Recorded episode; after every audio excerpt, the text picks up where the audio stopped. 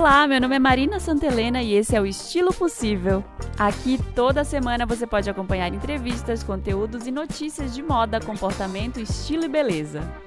Dá para mandar suas dúvidas de estilo e comentar os temas do programa. Lá no Twitter e no Instagram eu sou @santelena. Você pode me conhecer melhor lá pelos stories, lá pelos meus posts, mandar uma DM e você pode também mandar sua mensagem para o programa por e-mail. É só mandar para estilopossível@gmail.com ou, se você preferir, pode entrar em contato pelo Telegram. É só baixar o aplicativo do Telegram e procurar por estilo possível, tudo junto lá na busca. Você pode mandar um áudio, um texto, o que for melhor. Estilo Possível começando, muito feliz com essa edição. Essa vai ser uma edição especial de entrevista, entrevista com uma pessoa que eu admiro muito, que finalmente eu consegui trazer aqui no podcast. Uma pessoa que me foi apresentada pelo Jackson Araújo, que é um querido, o Jackson, que participou do, do episódio número 23 aqui do Estilo Possível. Se você não ouviu, eu recomendo você ir lá ouvir, porque ele dá várias ajudas aí. Ele responde e-mail comigo. Ele é um cara que é muito articulado na moda. Se você estiver ouvindo, Jackson, um beijo enorme e obrigada por ter me apresentado essa pessoa incrível que é a Fernanda Simon. A Fernanda é diretora do Fashion Revolution no Brasil, que é uma ONG que é focada na sustentabilidade na moda. Ela está fazendo uma revolução na moda brasileira, é uma das vozes mais potentes do ativismo em torno da moda consciente. Ela estudou moda durante um tempo, foi viajar, descobriu o projeto Fashion Revolution, trouxe para o Brasil, conseguiu implementar por aqui, já conta com várias pessoas trabalhando em prol dessa causa. E numa entrevista ela disse que o sonho dela é que a moda sustentável seja uma regra e não a exceção. Então agora você pode conferir aí a minha entrevista com a Fernanda Simon e depois você me diz o que achou. Manda e-mail para mim lá em estilopossível@gmail.com ou mensagem pelo Telegram. É só buscar por Estilo Possível lá na busca do Telegram e entrar em contato direto aqui comigo para o programa. Vamos lá para a entrevista com a Fernanda. Fernanda, tudo bem? Obrigada por ter topado essa entrevista. Obrigada. Eu sei que a agenda de todo mundo tá lotada em dezembro, né? É, eu que agradeço a oportunidade. Já queria muito conversar com você e eu queria que você contasse, assim, o, o Estilo Possível, ele é um podcast muito para todos ouvirem. Eu não, não gosto que ele seja um podcast de moda, só para pessoas da moda. Então, vai ter muita gente ouvindo aqui que não sabe o que é o Fashion Revolution. E eu queria muito que você explicasse o que, que é. Maravilha. É, inclusive o Fashion Revolution ele é um movimento que ele fala com todos nós, inclusive quem não é de moda, né? Porque mesmo quem não tem nenhuma conexão com moda, todo mundo veste roupa, todo mundo usa roupa todos os dias, o dia inteiro. Acorda, põe roupa, vai dormir, em todas as situações a gente está vestido. Então a roupa ela está muito próximo da gente, queiramos ou não. Uhum. Né? Então o Fashion Revolution ele vem trazer várias discussões tanto para quem gosta de moda e pode ver a moda como uma ferramenta de transformação, e também como para quem é um cidadão que veste roupa e que também precisa pensar sobre seus hábitos. É, então, o Fashion Revolution ele surgiu em 2013 após um acidente que aconteceu em Bangladesh. É, em Dhaka, capital de Bangladesh, um edifício que abrigava diversas confecções de roupa, roupas, desabou e mais de mil pessoas morreram, mais de 2.500 pessoas ficaram gravemente feridas. Essas pessoas morreram costurando roupas. Muitas dessas marcas são marcas conhecidas que a gente encontra aqui no Brasil. Então, quando esse acidente aconteceu, que inclusive ele não foi o único, um pouco antes do Rana Plaza teve outro incêndio, onde dezenas de trabalhadores morreram e várias outras, vários outros acidentes na cadeia produtiva da moda. Então, quando esse acidente aconteceu, alguns profissionais na Inglaterra que já trabalhavam com uma moda mais ética, mais ecológica, que já estava mais engajada, é, decidiu se unir para dizer basta esse tipo de situação, para fazer um movimento, para trazer consciência sobre os impactos ambientais, os impactos sociais, os impactos culturais da moda, para incentivar que as pessoas sejam mais curiosas sobre suas roupas, que as pessoas perguntem mais.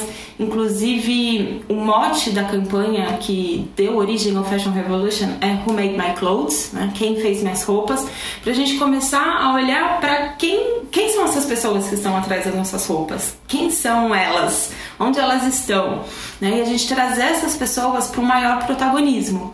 Né? Porque hoje em dia é muito raro a gente saber de onde as nossas roupas vieram e a falta de transparência no setor é gigantesca.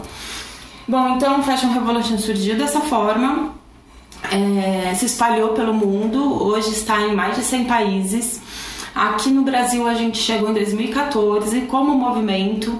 É, pessoas começaram a procurar o Fashion Revolution, quiseram levar para suas cidades e rapidamente o movimento se espalhou. Hoje a gente está em mais de 50 cidades.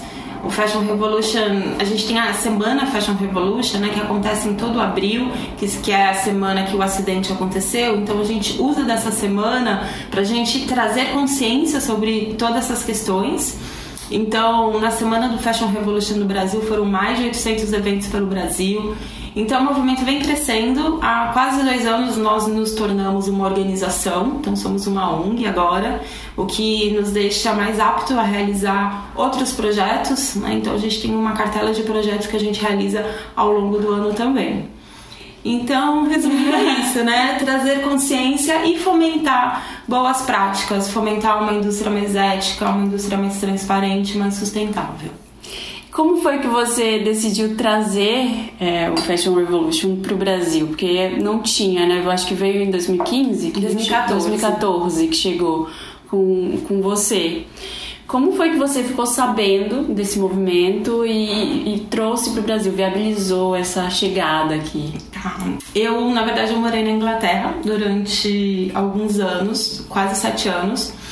E eu, assim, eu fiz moda aqui em São Paulo, na Santa Marcelina, e eu fui pra Inglaterra meio, até meio que é, decepcionada com a moda, assim, meio desconectada com a indústria da moda, que eu via as pessoas, assim, produzindo muito, eu não via muito sentido em toda essa produção convencional de roupa.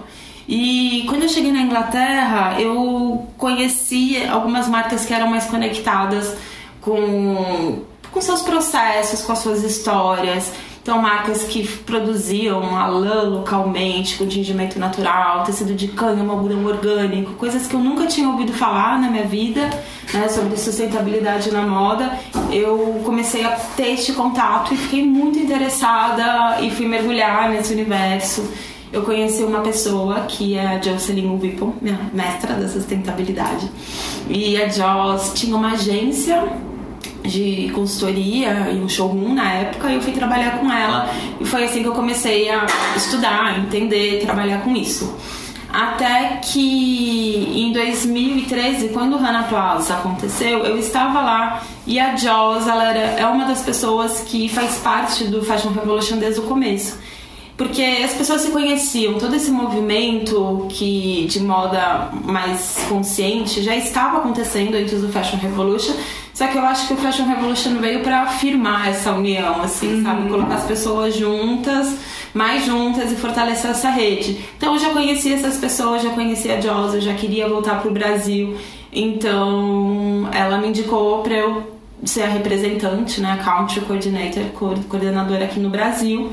E daí eu vim e comecei a contratar as pessoas e algumas pessoas, algumas pessoas chegavam até mim, né, e outras eu ia atrás e assim a gente foi formando uma equipe, estruturando é, um time, é, funções e assim a gente foi crescendo como movimento. E, a, e aí, além dessa preocupação, legal que você tenha trazido para o Brasil, que está crescendo, mas eu sinto uma preocupação muito da cadeia produtiva, da gente pensar em quem fez as nossas roupas, é, o que está sendo feito nessa história, assim, de. O que, que, que as pessoas estão fazendo de fato? Além de ter uma. as empresas tentarem adotar um posicionamento mais ético. Mas o que que tá. Você tem alguns exemplos de movimento que tão, movimentos que estão acontecendo, de empresas que estão decidindo se tornar mais éticas de alguma forma?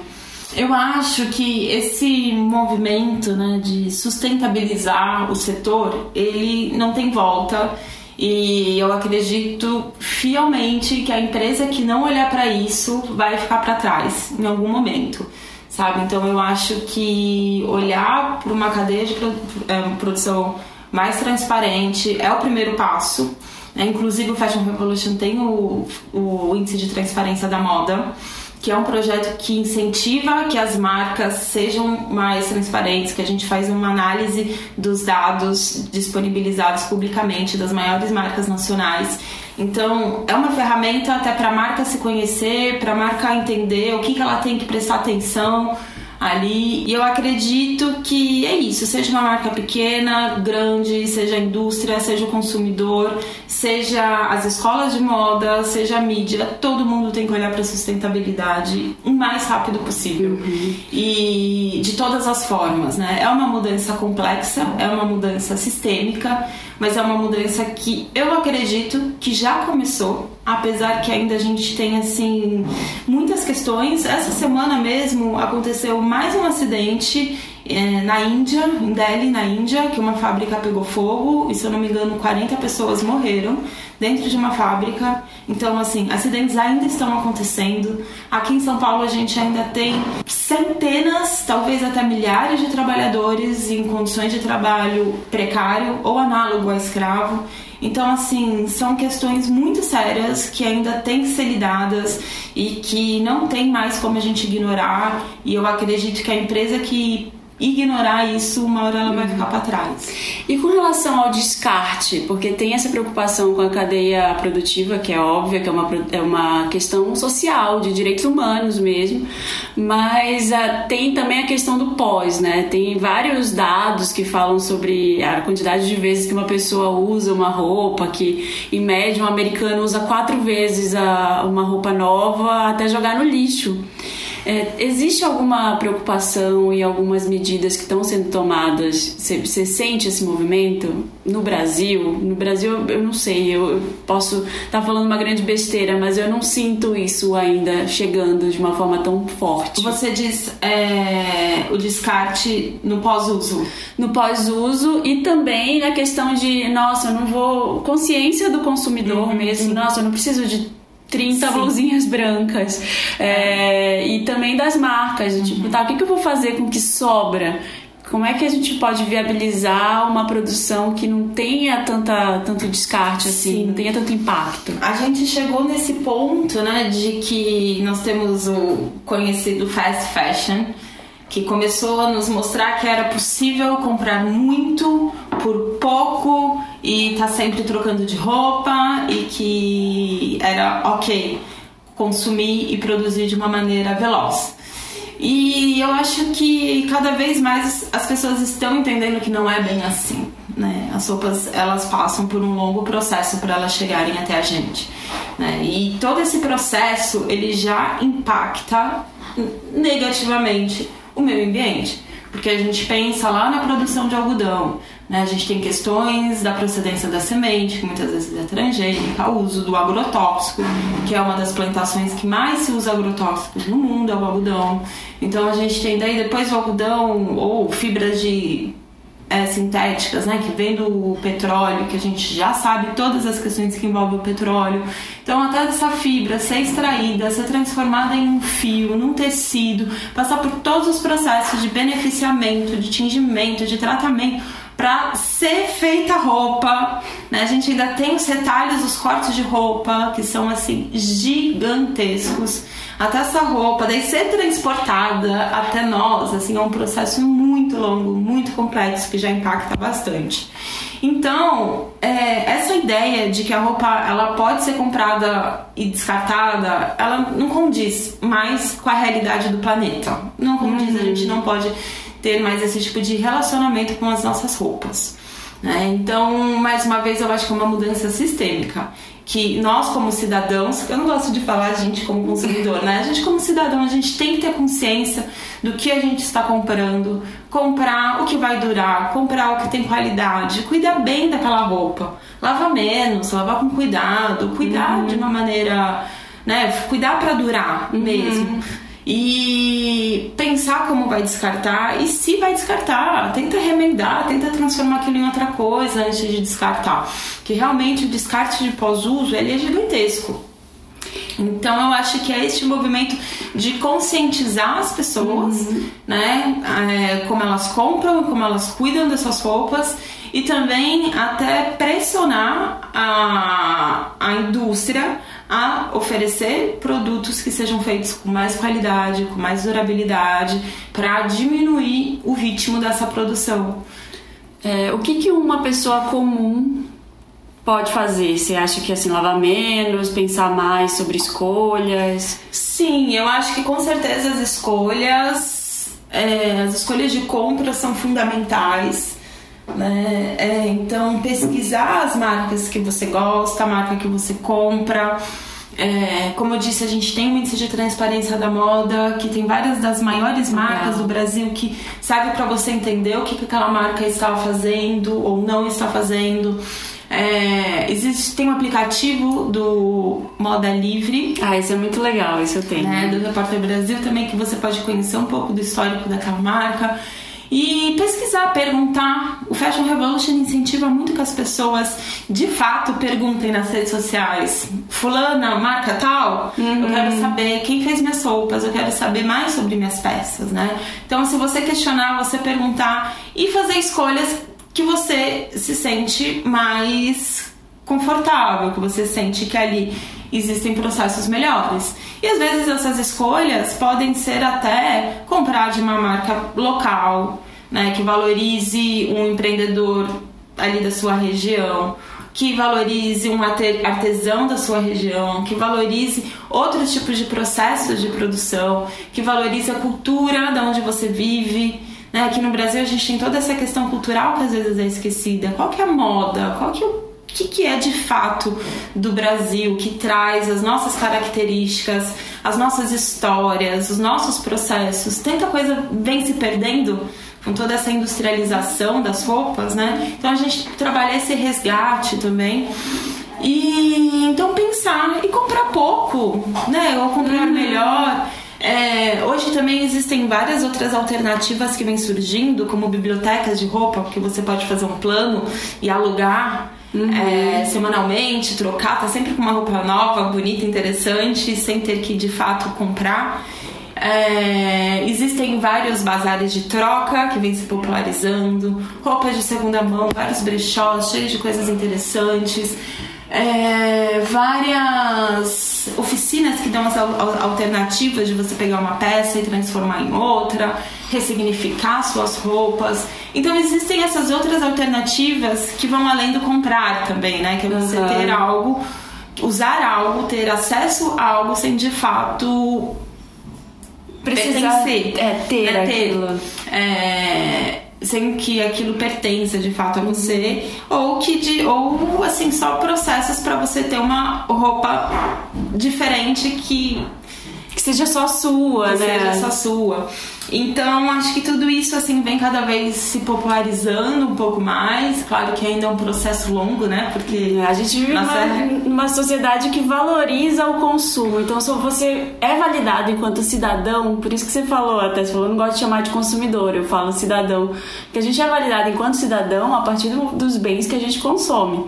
Eu tenho carro, um carrão, eu tenho uma roupa da marca X, então parece que isso vai validando as pessoas. Mas ao mesmo tempo a gente está num momento que não, isso não pode mais, não dá para ser assim, né? A gente vai morrer, vai, vai explodir o planeta se, se acontecer, se continuar desse jeito. Exatamente, né? Por isso que a gente vê que no fim de tudo é uma mudança de mentalidade mesmo, uhum. né? A gente tem que incentivar essa conscientização, que essa mudança de mentalidade, que você não precisa ter uma roupa para ser né? Não é o ter, é o ser, é o que você realmente uhum. é. Eu acho também que a moda, ela vem, assim, a, não só a moda, mas a gente vem percebendo que existem vários padrões que estão começando a ser mudados e quebrados, né? A gente vê vários, vê vários movimentos, que, é, a gente vê vários outros movimentos criando novos espaços, assim sabe, trazendo uhum. questões tão importantes na nossa sociedade com mais força, com mais visibilidade. Então, e a moda ela tá aí para somar toda essa força. Então, eu acho que sim, esse movimento ele é brusco porque não é mais sobre o que você tem, né? E, e o que você tem, ele tem que ter valor. Uhum. E que esse valor, ele não é o preço, ele não é quanto custou. É o valor que está intrínseco naquela peça, naquele produto. É o valor da vida de quem fez, é a história de quem fez, uhum. de onde ele passou. É tudo que ele significa para ele passar a existir. Tudo isso tem que ser contemplado mais. Isso tem que ser de fato valorizado. Sim, é, não mais a beleza. beleza só, só porque é lindo. É. Gente, a gente não tá mais em condições de viver. Não, não dá. Apenas por isso, né?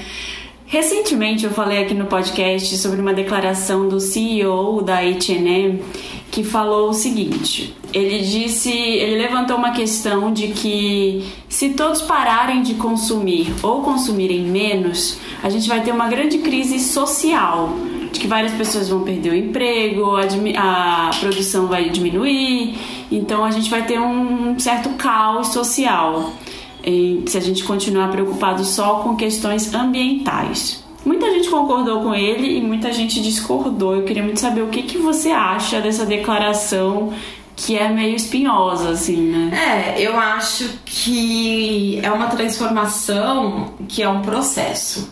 E não acho que seja nem viável e nem realístico pensar que de repente todo mundo vai parar de comprar totalmente e eu não acho que isso vai acontecer e não nem como Fashion Revolution é isso que a gente incentiva. A gente não incentiva o boicote. A gente incentiva que as pessoas tenham mais consciência de como elas vêm consumindo e que exijam transparência e que exijam processos mais éticos dessas marcas.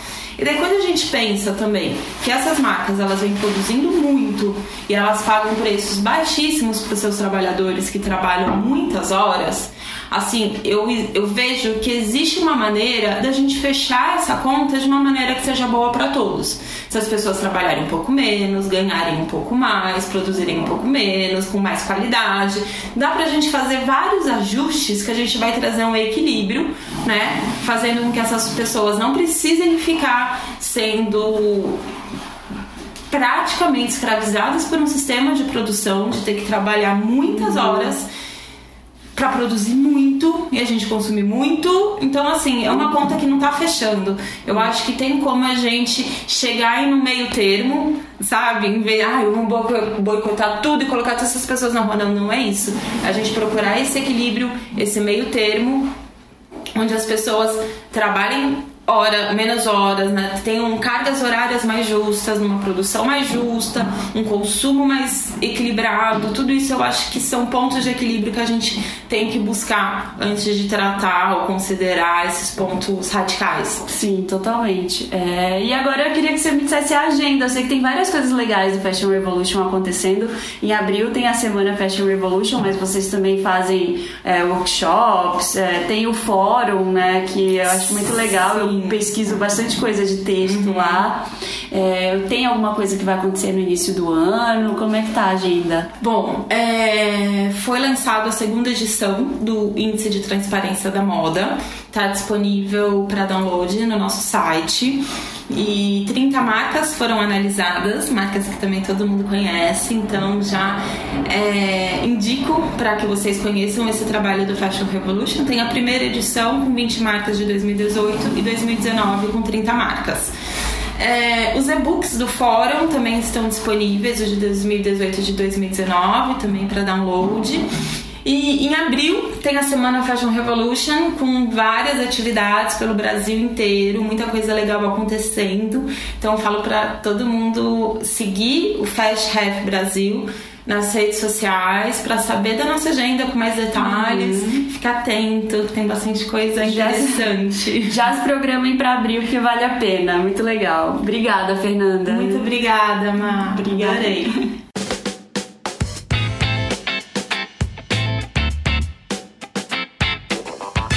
Essa foi a entrevista com a Fernanda. Adorei ter conversado com ela, foi incrível. Obrigada, Fernanda, por ter participado aqui do Estilo Possível. Todo mundo seguindo o Fashion Revolution, seguindo a Fernanda nas redes sociais. É muito importante ter uma voz como ela aqui no Brasil, falando sobre um assunto como esse Agora vamos para os e-mails que eu recebi sobre a última edição aqui do podcast. Essa é a edição 36, mas tem um comentário aqui que chegou do Igor por e-mail.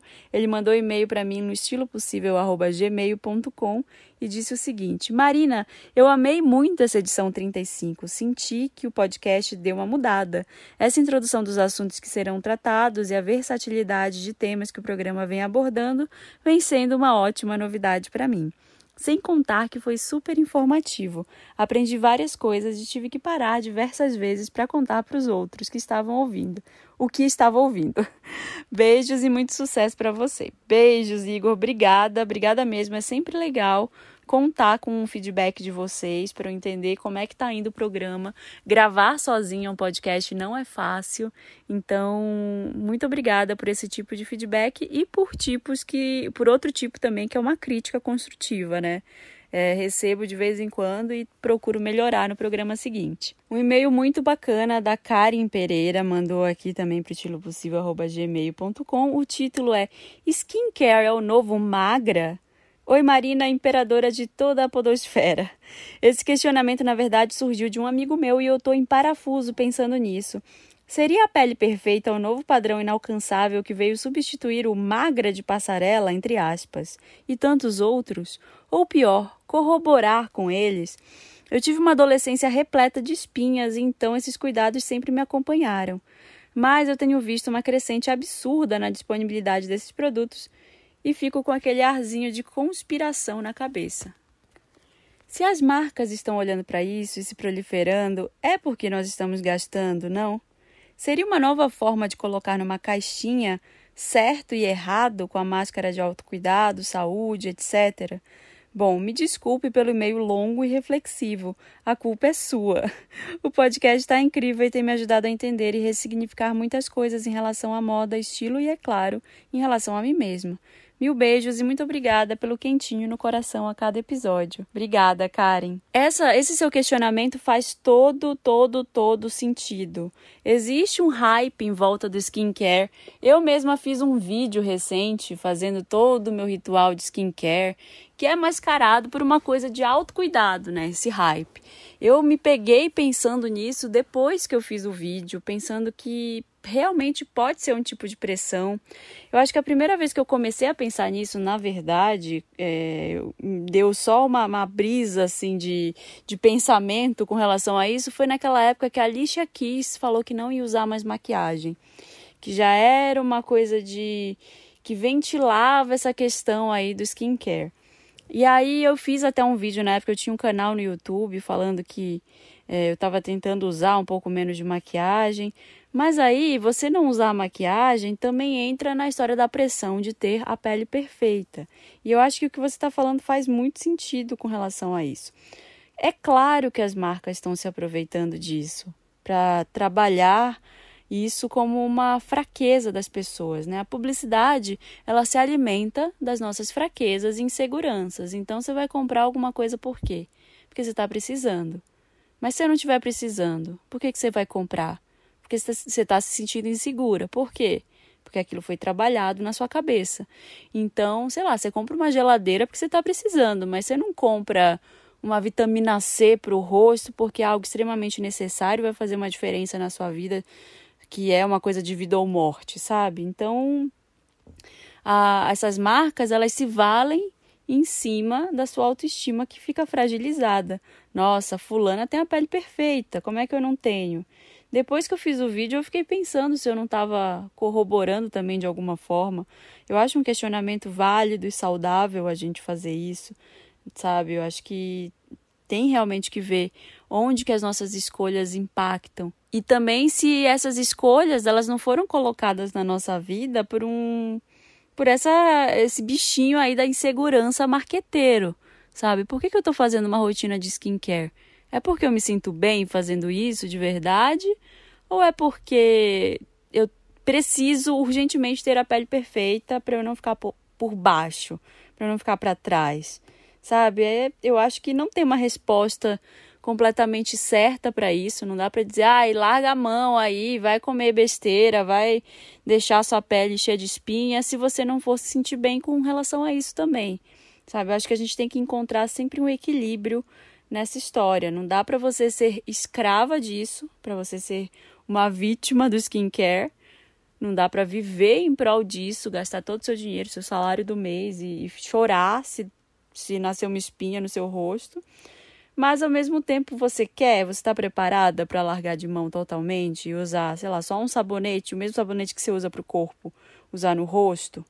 Não sei, é uma questão a se pesar. Cada um faz as suas escolhas nesse sentido, mas o questionamento tem que estar tá aí mesmo para a gente entender o que está por trás das nossas escolhas. A indústria da beleza hoje ela vale cerca de 532 bilhões de dólares por ano. Então essa é uma tendência e tem algumas tendências, na verdade, que estão aí por uma questão financeira. Tem muita gente ganhando muito dinheiro em cima disso, em cima da insegurança que é construída nos outros, né, nas pessoas comuns. Então eu acho que é uma reflexão super válida, mas é uma coisa também que a gente tem que procurar o equilíbrio. Não dá para negar a sociedade em que a gente vive e dizer vou largar tudo, não vou usar mais nada. Até dá para você fazer isso, mas você consegue viver com isso? É uma questão a se pensar. Oi Marina, tudo bem? É, eu tô mandando esse áudio para te dizer que você foi responsável por uma grande mudança na minha vida. é, o meu nome é Débora, eu sou professora. E desde que eu comecei a ouvir o estilo possível, eu me reconectei com muita coisa.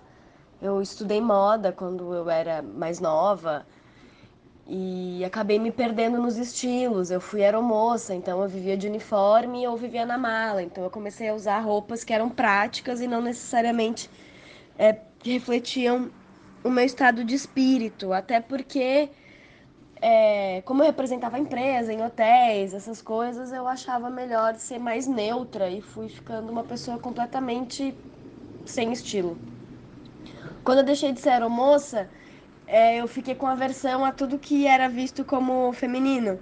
Então, eu não queria mais pintar unha, eu parei de me maquiar, eu comecei a dar aula de calça de moletom e camiseta engordei pra caramba, parei de cuidar da aparência. E aí passei por uma série de situações, uma separação. E quando o podcast começou, de alguma maneira eu consegui me reconectar com aquela Débora de 16, 17 anos, que fazia as próprias roupas, que se divertia muito, colocando muito de si na, no visual. E eu não sei se foi porque se, foi, se eu ouvi nesse, no, no estilo possível, mas alguém comentou do chá de autoestima. É, fiz o chá de autoestima, intensivo com as meninas. Descobri que eu já, já seguia, que a gente tinha amigos em comum, foi muito legal. E também por conta do estilo possível, é, eu comecei a seguir a Karina Budi. É, agora no Black Friday fiz a a minha análise de coloração pessoal. Entrei na internet, fiz vários testezinhos para descobrir o meu estilo e tô conseguindo de aos pouquinhos me reconectar. Eu tô me maquiando todos os dias, eu comprei algumas maquiagens utilizando as cores que a, que a Karina sugeriu na nossa análise de coloração. Eu sou acho que é verão frio, uma coisa assim. Gostei bastante, me surpreendi, tem muito rosa na paleta e, né, eu toda é, toda engajada no feminismo usando rosa. E eu fiquei muito bem de rosa. Ressuscitei uma blusinha rosa e a coitada tá me acompanhando direto. E agora eu tô me maquiando quase todos os dias. Comprei os creminhos para pro rosto. Ouvi também os podcasts da. tô ouvindo os podcasts da Fê Guedes sobre maquiagem. E tô me sentindo cada dia melhor, cada dia tá mais fácil levantar, cada dia tá, tô me sentindo mais bonita de novo. E tudo começou com o teu podcast, então obrigada, tá? um dia eu mando uma pergunta. um beijo. Nossa, eu fico emocionada de um jeito. Dá pra ver que a voz dela vai mudando ao longo do áudio. E isso foi me dando uma, uma felicidade, assim, gente. É por isso que eu faço podcast. É para isso que eu faço podcast. Se eu consigo tocar a vida de uma pessoa desse jeito, para mim tá, tá ótimo, sabe? Obrigada, Débora, por mandar esse retorno. Obrigada mesmo. Eu tô feliz da vida, assim, muito empolgada de, de ter conseguido fazer diferença de alguma forma na sua vida. Feliz mesmo e continua assim, sabe? Ó, tá vendo? Para ela, de repente, uma rotina de skincare para você, Débora, fez a diferença, né? Algumas pequenas coisas como essa fazem a diferença. Então eu acho que é tudo válido para nossa felicidade, sabe? É tudo que não fere o outro, que levanta a gente. Vale a pena e a moda tem esse poder, a beleza tem esse poder de transformar a vida das pessoas de uma forma que a gente não consegue nem explicar. Então, estou muito, muito feliz. Eu vou encerrar o programa por aqui, senão vou chorar também. Débora, obrigada. Obrigada a todo mundo que mandou e-mail. Obrigada a Fernanda Simon, que participou aqui do programa. A Fernanda é uma pessoa também que faz a diferença total. E é isso, gente. Feliz Natal. Semana que vem eu tô aí com um especialzão de Natal.